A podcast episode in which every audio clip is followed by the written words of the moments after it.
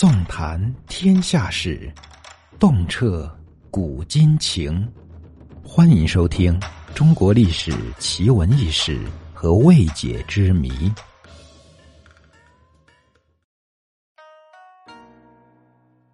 看过金庸小说《书剑恩仇录》的人，对书中的一个说法一定很好奇，因为书中说乾隆是陈家洛之兄。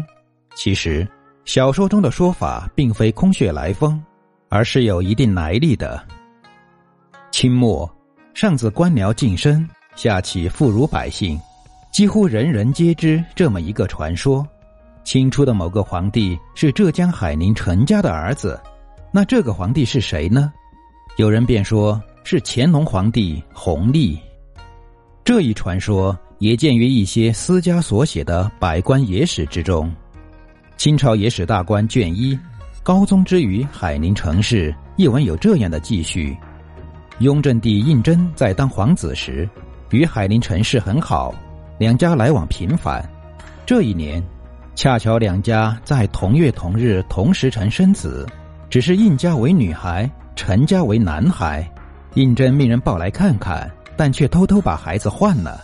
陈家发现孩子被换，大惊失色。但迫于对方权势，不敢追究，也不敢声张。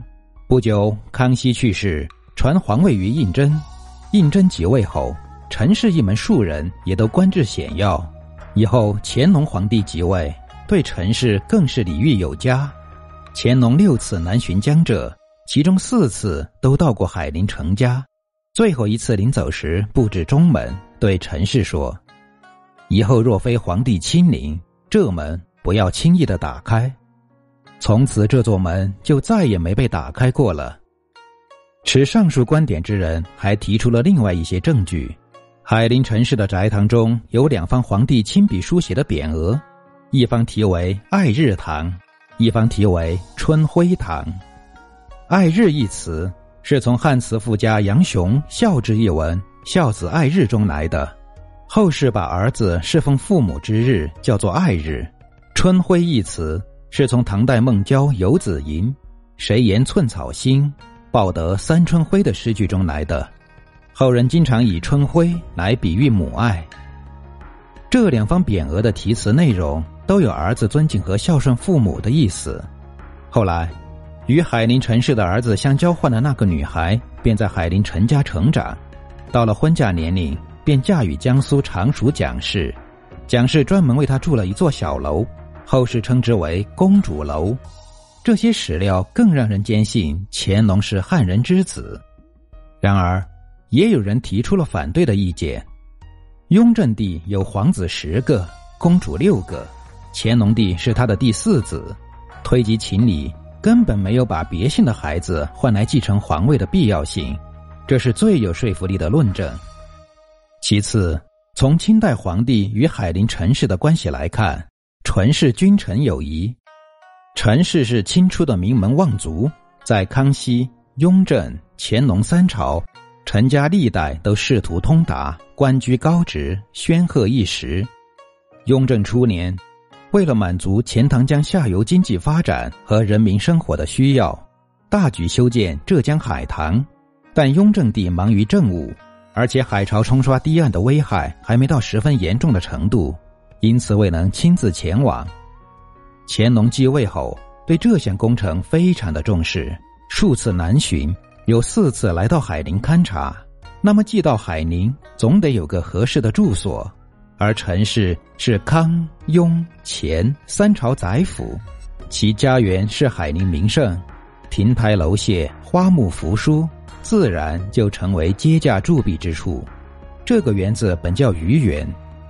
乾隆皇帝把它改名为安南园，安南即水波不兴之意。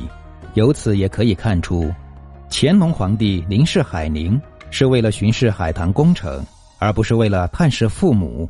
至于那两块匾额，据史学家孟森考证，清国史馆编撰的《陈元龙传》说，康熙三十九年四月，康熙在偏殿召见群臣，他说：“你们家中各有堂名。”不妨当场写给我，我写出来赐给你们。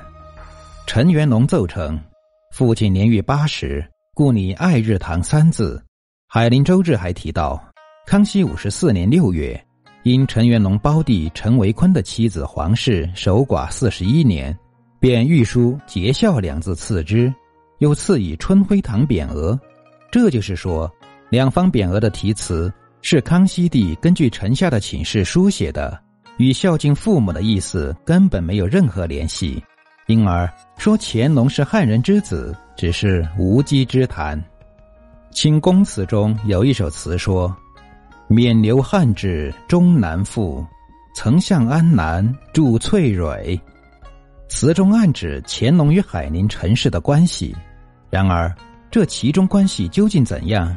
乾隆身世究竟如何？只能成为未解之谜了。